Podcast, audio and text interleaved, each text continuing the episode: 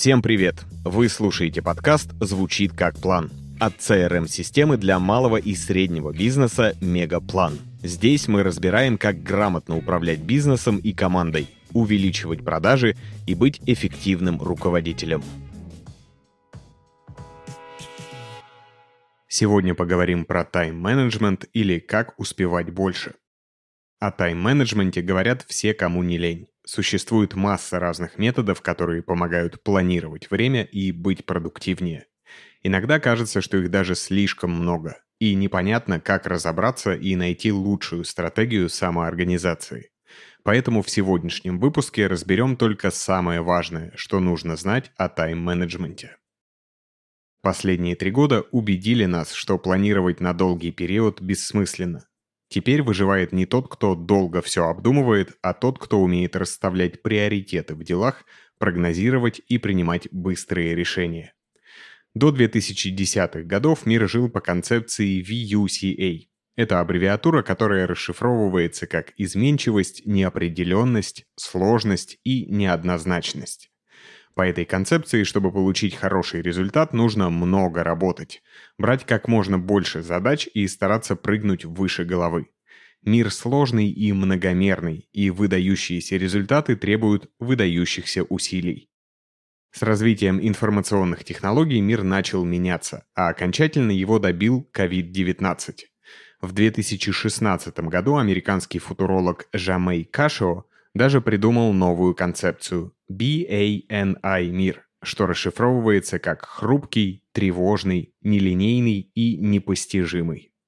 Все логично. Сейчас бизнес-процессы и стратегии, которые выстраиваются годами, могут рухнуть как карточный домик в любой момент. Поэтому в таком мире золотым ресурсом становится время, а умение правильно им распоряжаться – самым важным навыком. Ведь когда вокруг все так нелинейно и хрупко, главное не терять концентрацию и оставаться продуктивным. И в этом нам помогает тайм-менеджмент. Зачем вообще интегрировать тайм-менеджмент в жизнь, например, руководителя? Во-первых, чтобы просто повысить качество своей работы. С одной стороны, делать все подряд – это нормальный вариант, привычный большинству. Но в этом случае есть риск забыть о действительно важных задачах, да и в целом работа идет медленно и неэффективно. Лучше строить свое расписание осознанно, выделяя в нем то, что приносит наибольшую пользу.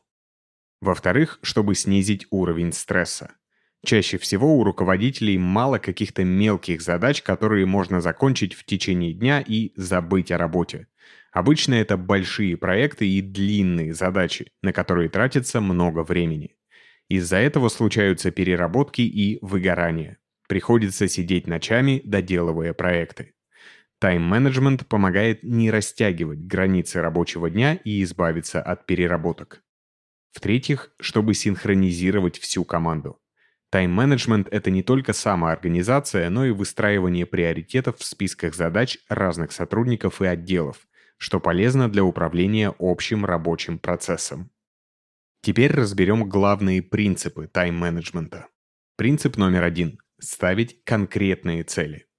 Самая большая боль, из-за которой начинают пробовать тайм-менеджмент – отсутствие мотивации и прокрастинация. Можно сколько угодно хотеть что-то сделать, но так и не приступить.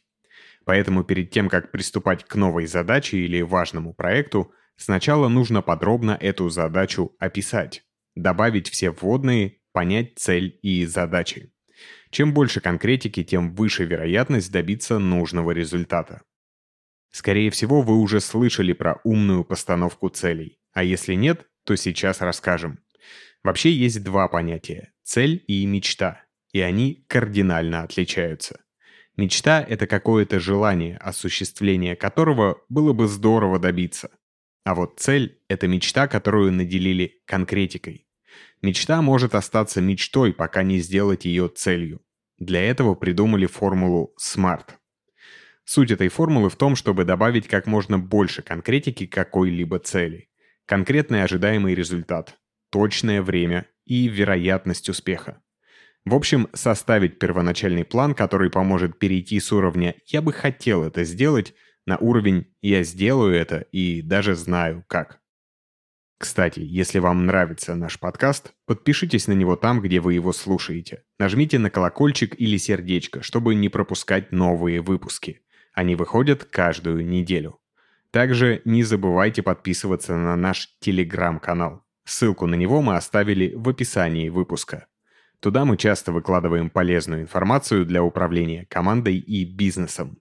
А теперь продолжим. Принцип номер два – планировать дела заранее. Есть несколько уровней планирования. Глобальное, долгосрочное и краткосрочное. В идеале нужно синхронизировать каждый уровень. Сначала создать глобальный план на несколько лет, где описать цели на будущее. Потом собрать долгосрочный план, который поможет осуществить глобальный. А затем составить краткосрочный план длительностью до полугода.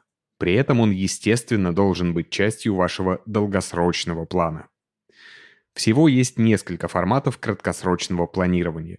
Месячное, когда составляются планы на месяц, например, с учетом существующих KPI – затем недельное и самое краткосрочное – расписание на день. Принцип номер три. Уделять внимание расстановке приоритетов. Каждую задачу, которую необходимо сделать, важно оценивать с точки зрения ее приоритетности. То есть, действительно ли ее так важно сделать сейчас, или пока можно спокойно отложить. Для приоритизации задач удобно пользоваться матрицей Эйзенхауэра. Просто разделите лист бумаги на 4 блока. Срочные и важные задачи требуют немедленного участия и должны быть в наивысшем приоритете. Это могут быть проекты с дедлайном, нестандартные ситуации или проблемы со здоровьем. Несрочные, но важные задачи. Чрезвычайно важны, но требуют сосредоточенности. Это могут быть задачи стратегического плана, построение отношений с коллегами или личное профессиональное развитие. Срочные, но неважные задачи. Их нужно делать, но они не способствуют достижению целей или долгосрочного успеха. Это могут быть рутинные административные задачи, проверка электронной почты или несущественные встречи. Несрочные и неважные задачи с низким приоритетом, поэтому их можно смело удалять из списка дел – или делегировать, если есть кому. Распределите все задачи по блокам. В результате у вас получится матрица, где для каждой задачи понятен приоритет. Принцип номер 4 – фокусироваться на главном. Если вы руководитель, то делать все подряд у вас не получится. Иначе есть риск скатиться в микроменеджмент и контролировать каждый шаг сотрудников, мешая им работать. Ваши задачи сложные и стратегически важные поэтому без вашего участия в них не обойтись. Сосредоточьтесь на том, что реально важно, а остальное делегируйте. Делегирование – ключевой момент для успешной реализации матрицы Эйзенхауэра. Руководителю важно оставаться ответственным за стратегически важные задачи, а более рутинную работу – делегировать. Можно разбивать большие задачи на более мелкие и отдавать их непосредственным подчиненным. Это еще называют декомпозицией. К тому же делегирование помогает растить сотрудников.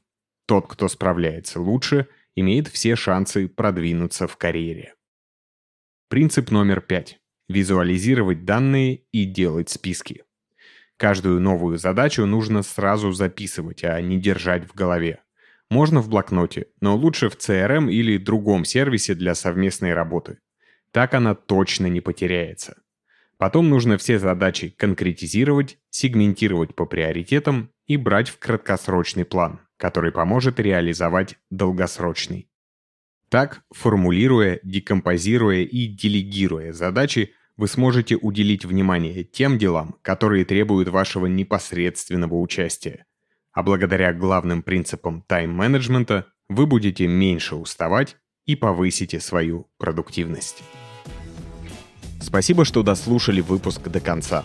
Подписывайтесь на подкаст, чтобы не пропустить новые выпуски. И регистрируйтесь в Мегаплане, CRM-системе для малого и среднего бизнеса. Мы помогаем компаниям управлять продажами и проектами, вести клиентскую базу и улучшать процессы. Попробуйте Мегаплан в работе.